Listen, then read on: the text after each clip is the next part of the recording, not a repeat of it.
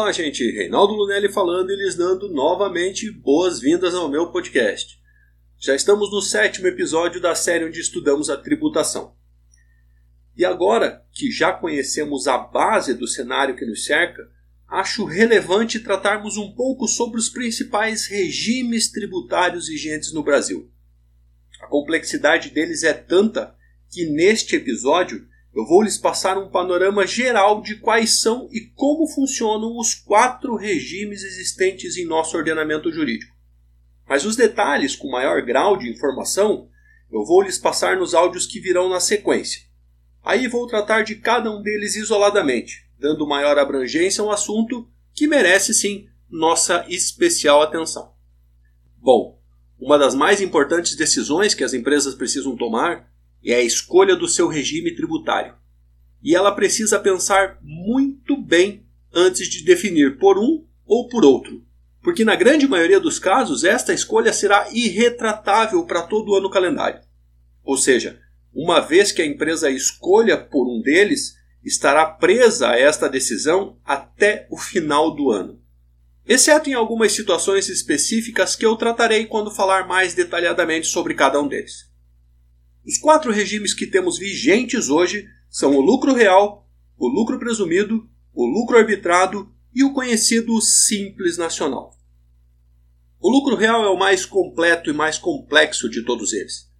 É o regime obrigatório para as empresas que faturaram mais de 78 milhões de reais no ano calendário anterior, e também para algumas atividades relacionadas no regulamento do imposto de renda. Neste regime, a escrituração contábil é obrigatória, pois é dela que partem todos os cálculos do imposto de renda e contribuição social, por exemplo. E se alicerçam os ajustes necessários para se encontrar o resultado efetivamente tributado. O lucro presumido já tem uma forma de apuração um pouco diferente. Com ele, o imposto de renda e a contribuição social são apurados através de percentuais de presunção definidos no decreto que regulamenta esses impostos. Por exemplo, para uma empresa prestadora de serviços, presume-se um resultado de 32% de todo o seu faturamento. E aí independe se a sua rentabilidade alcançada de fato foi esta ou não. O tributo será apurado por esta base.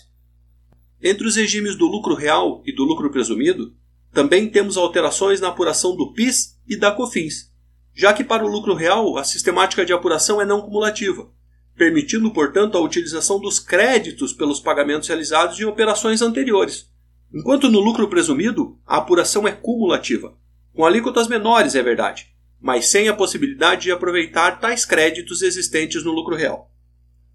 Um terceiro e pouco conhecido é o lucro arbitrado, que também é previsto no regulamento de imposto de renda, mas pouco usado pelas empresas, e sendo mais usual pela entidade fiscalizadora, que, entendendo que a contabilidade não se presta a fornecer informações confiáveis, desclassifica a escrita contábil e arbitra o lucro.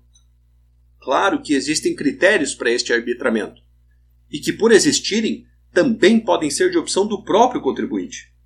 Mas este caso, lembre, quando o contribuinte fizer esta opção, estará abrindo aos olhos do fisco, já que estará declarando que a sua contabilidade não atende princípios básicos e que, portanto, o seu lucro precisará ser arbitrado. A quarta forma de tributação, que pode ser adotada pelas empresas, é o conhecido Simples Nacional, que consiste basicamente na união de diversos tributos em uma única guia e com obrigações acessórias um pouco mais reduzidas.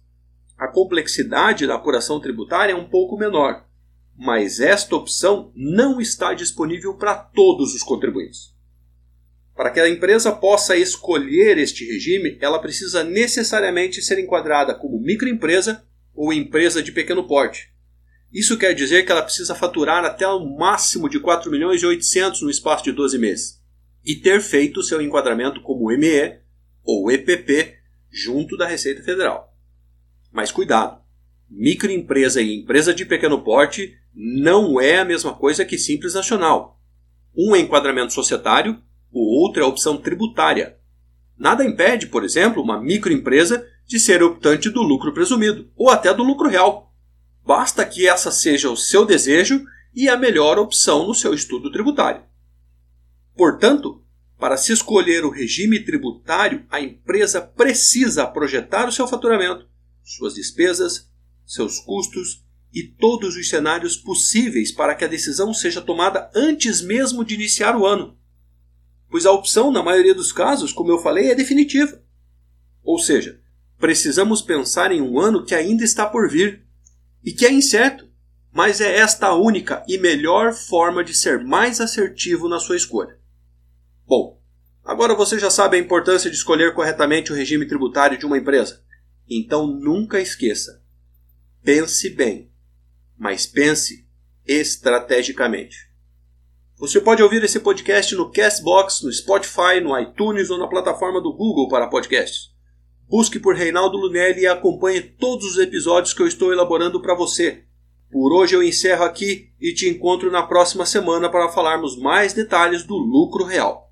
Um grande abraço e até lá!